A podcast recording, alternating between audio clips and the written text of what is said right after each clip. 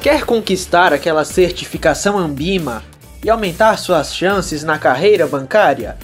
O podcast CPA 10 Top Invest é para você e começa agora. Um oferecimento do aplicativo Simulados Top Invest. Agora, estudar para as provas Ambima ficou mais fácil. Só no simulado Top Invest você tem acesso a mais de 3 mil questões comentadas em vídeo pelo preço de Netflix. Aplicativo disponível para Android, iOS e também no seu navegador. Apresentação: Kleber Stumpf.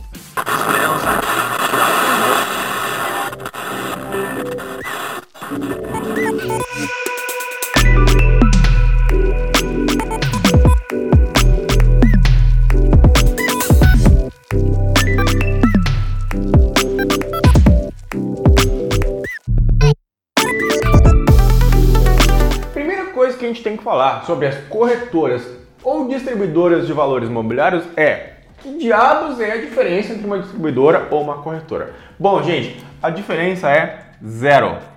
Olha só, lá em 2009 teve uma decisão conjunta da CVM e Bacen, que são os fiscalizadores das corretoras de valores imobiliários, de que as diferenças que haviam entre uma distribuidora e uma corretora de valores imobiliários deixou de existir. Se deixou de existir a diferença entre uma distribuidora e uma corretora de valores imobiliários, significa obviamente que a diferença é zero, né? Então isso aqui aconteceu lá em 2009, faz aí 10 anos, né? Então esquece isso aqui. Corretora ou distribuidora de valores imobiliários, para sua prova é exatamente a mesma coisa, tá? E para que diabos serve uma corretora ou distribuidora, né? Qual que é o objetivo desses caras aqui? É promover a intermediação de títulos e valores imobiliários, tá? Porém, ah, as corretoras também intermediam coisas que não são títulos e valores imobiliários e aqui que está a grande pegadinha. Olha só, antes de tudo, uma corretora, uma distribuidora é o que? É uma instituição financeira. Você já viu nas aulas anteriores quem é que fiscaliza uma instituição financeira? É o Bacen, o Banco Central do Brasil, né? Então, se uma corretora é uma instituição financeira, quem é que fiscaliza uma corretora? Primeiramente, antes de tudo, para abrir uma instituição financeira, lembra lá que a gente precisa da autorização de quem? Do Banco Central do Brasil. Porém, como a corretora atua na distribuição de títulos e valores imobiliários, ela tem a fiscalização do Bacen mais a CVM, né? Então aqui a gente está falando da fiscalização. Só que tem uma pergunta na prova que te pergunta lá, eita, que pergunta quem é responsável pela fiscalização das corretoras e distribuidoras de valores imobiliários. Gente, a resposta é o Bacen. E sabe por quê? Repare que, ó, que elas atuam principalmente para promover, ó, principal, não é o único, promover a intermediação de títulos e valores imobiliários. Só que elas vendem outras coisas que não são títulos e valores imobiliários, como, por exemplo, títulos públicos federais, não são títulos de investimento.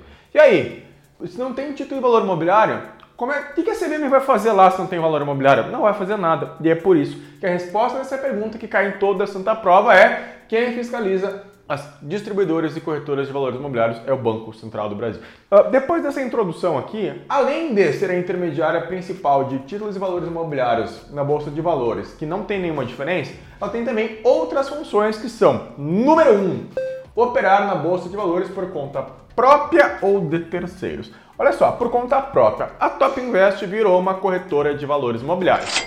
Eu posso comprar ações para a Top Invest na bolsa de valores? Claro que posso, não tem nenhum motivo por que não. E por conta de terceiros. Olha só, conta de terceiros, aqui os agentes autônomos de investimento sacam bem. Quando um cliente manda a corretora comprar uma ação na bolsa de valores, basicamente ela está atuando por conta de terceiros. Olha só, gente, na bolsa de valores a gente tem a B3, que é a nossa bolsa, né? as empresas que emitem as ações.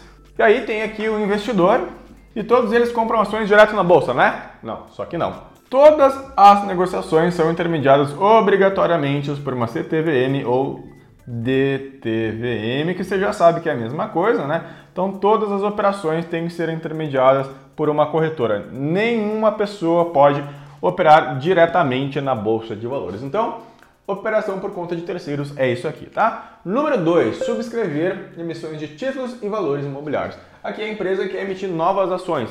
A corretora de valores imobiliários pode emitir essas novas ações? Pode, que é justamente aqui a subscrição, tá? Número 3, realizar a administração de carteiras de valores imobiliários e também custódia de títulos e valores imobiliários. Vamos lá, ó. Ah, a Top Invest, a corretora, tem a minha família que tem um grande patrimônio que é que a corretora administre. Pode? Pode. E custódia de títulos e valores imobiliários, basicamente, quando você compra uma ação, essa ação fica custodiada na corretora, tá? Número 4, exercer ações de agente fiduciário. O agente fiduciário está muito relacionado ao mercado de debêntures. Se isso for conteúdo da sua prova, quando a gente for falar de debêntures, você vai aprender bem direitinho o que é um agente fiduciário. Mas de forma bem resumida, ela serve para proteger os investidores, tá? Número 5. Instituir, organizar e administrar clubes de investimento. Mais uma vez, se isso for assunto da sua prova, a gente vai tratar bem no detalhe, tá? Mas clubes de investimento são associações, né, pequenas associações de investidores, onde uh, até 50 investidores se juntam para investir juntos, ganhar volume e assim ter acesso a melhores investimentos. Número 6, emitir certificado de depósito de ações. De novo, se for assunto da sua prova, a gente vai ver. Tá? Aqui são as BDRs e ADRs, tá? Depois, se for assunto da sua prova, a gente vai ver bem no detalhezinho isso aqui. Realizar operações de câmbio, aqui é muito importante, tá?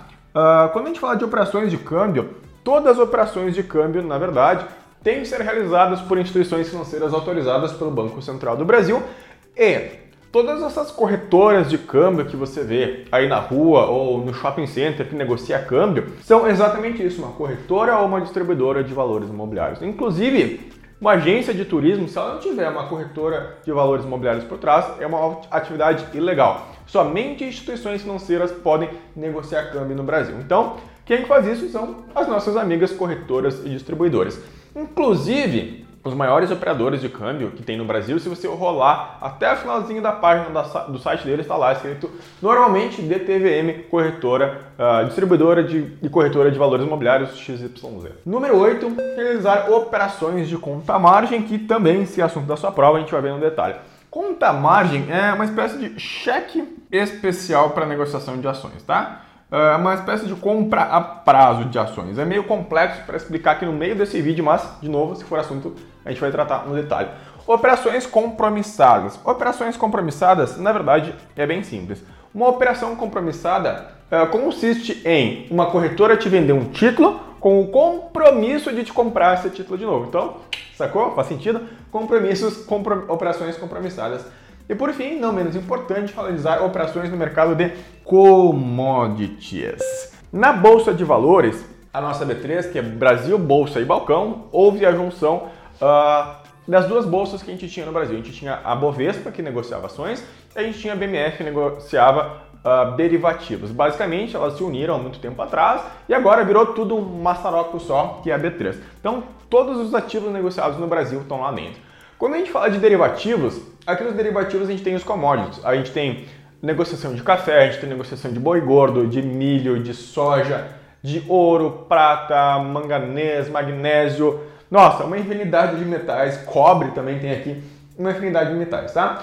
As corretoras podem realizar essas operações tanto no mercado virtual, né, onde há só a liquidação financeira desses contratos, ou até mesmo uh, na liquidação física, onde a pessoa pode comprar um contrato lá, uh, dar o um endereço e receber esse contrato. Parece estranho, mas é, é bem assim que funciona. E se mercado futuro, derivativos, for assunto da sua prova, a gente vai tratar bem no detalhe. Beleza, pessoal? Então, não esqueçam que zero diferença, quem fiscaliza é o Banco Central do Brasil e as corretoras são muito importantes na nossa vida porque a gente não opera direto na bolsa de valores, tem que ter a intermediação de uma corretora ou distribuidora de valores imobiliários e ninguém fica rico se não se aproveitar dos juros compostos e comprar os bons produtos de investimento disponível numa corretora de valores. Legal, pessoal?